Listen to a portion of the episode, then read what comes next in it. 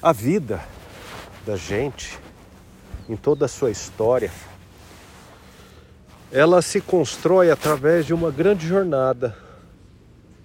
Tem lugares que quando você entra, tempos que você é absorvido por ele, que parece que só tem maçaneta pelo lado de fora.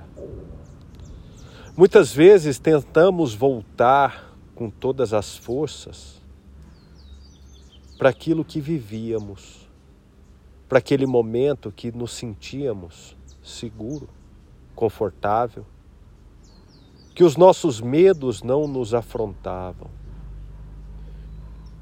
Mas a gente tem que seguir em frente porque nós não encontramos uma maneira de voltar.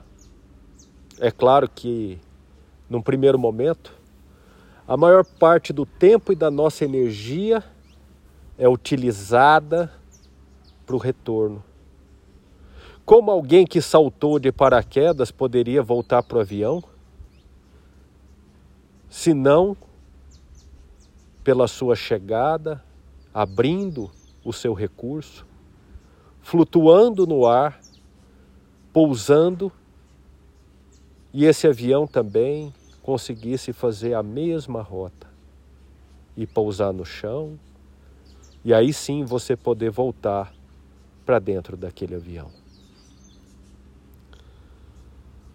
Você que está ouvindo esse podcast, se pergunte: o que, que eu estou fazendo hoje vivendo hoje na minha vida, que não tem mais volta, mas ainda eu insisto e gasto todas as minhas energias, todas as minhas preocupações, toda a minha imaginação para voltar a viver ou a ter ou a ser aquilo que era antes. Faço uma reflexão muito sincera muito honesta. Esteja disposto, inclusive, a escrever como num diário. E faça isso com muita coragem, com muita verdade a respeito de si mesmo. E coloque isso como uma maneira de se despedir desse ímpeto infantil. Como uma criança que está percebendo o distanciamento da sua, das suas brincadeiras, pela chegada de novas responsabilidades, convocada para um momento de maior maturidade e ela tem impulsos infantis. Quantos impulsos ainda temos? É hora de despedi-los não despedir a alegria da criança interior, mas despedir os impulsos infantis do ego, que se apossa dos seus brinquedos como sendo o seu mundo mágico, onde ele se sente tão especial. Eu, você, somos especiais por não sermos especiais. A liberdade de ser apenas uma vida na Terra, nos bilhões de anos de existência desse cenário que nós assistimos,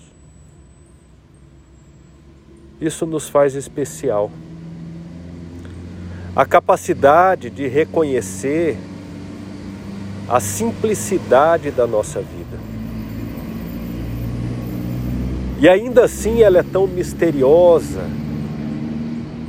tão preenchida de coisas para serem descobertas. Grandioso é a obra, a obra, o corpo, a origem da nossa vida, o destino da nossa jornada. Respira fundo. Relaxa os ombros, afaste ele das, das orelhas. Relaxa a face. Solta seu semblante. Deixe por alguns segundos as pálpebras dos olhos pesarem sobre eles. Observe como está a tua respiração, teu batimento cardíaco. Procure harmonizar respiração e batimento cardíaco. Perceba se existe alguma parte do teu corpo que está tensa, sobrecarregada,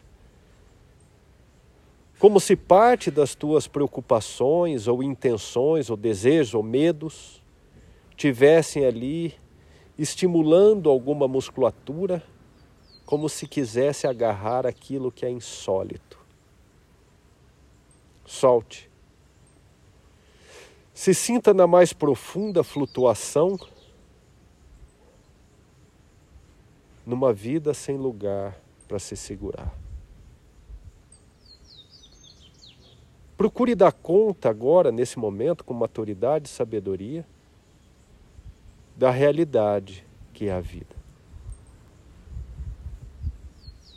Que você nasce por um encontro infinito de acasos que de repente fez com que o teu genitor e a tua genitora tivesse uma relação íntima e fruto do desejo pela ejaculação do pai, o seu espermatozoide e o óvulo da mãe se encontraram com tamanha força, tamanho vigor e fez com que de repente começasse ali uma única célula a ser gerada. Essa célula misteriosamente fecundada, por mais explicada pela ciência, o que está por detrás da ciência, que é óbvio, é ciência, mas ainda podemos colocar como ciência misteriosa, porque ainda não desvendamos, cria uma força propulsora numa multiplicação de células. E essas células, ao se multiplicarem, Parece que vai criando um organismo que vai escrever uma narrativa, que vai construir uma história. E esse ser que nasce de uma forma tão visceral, que de repente chega na vida sem saber de absolutamente nada. Nos parece que o trauma foi tão forte que de repente nós não lembramos, não temos memória para registrar esse impacto, esse choque de uma pequena consciência chegando na carne. E aos trancos e barrancos, aos tombos, esse ser humano esperneia, chora simplesmente para virar no berço, mas uma força titânica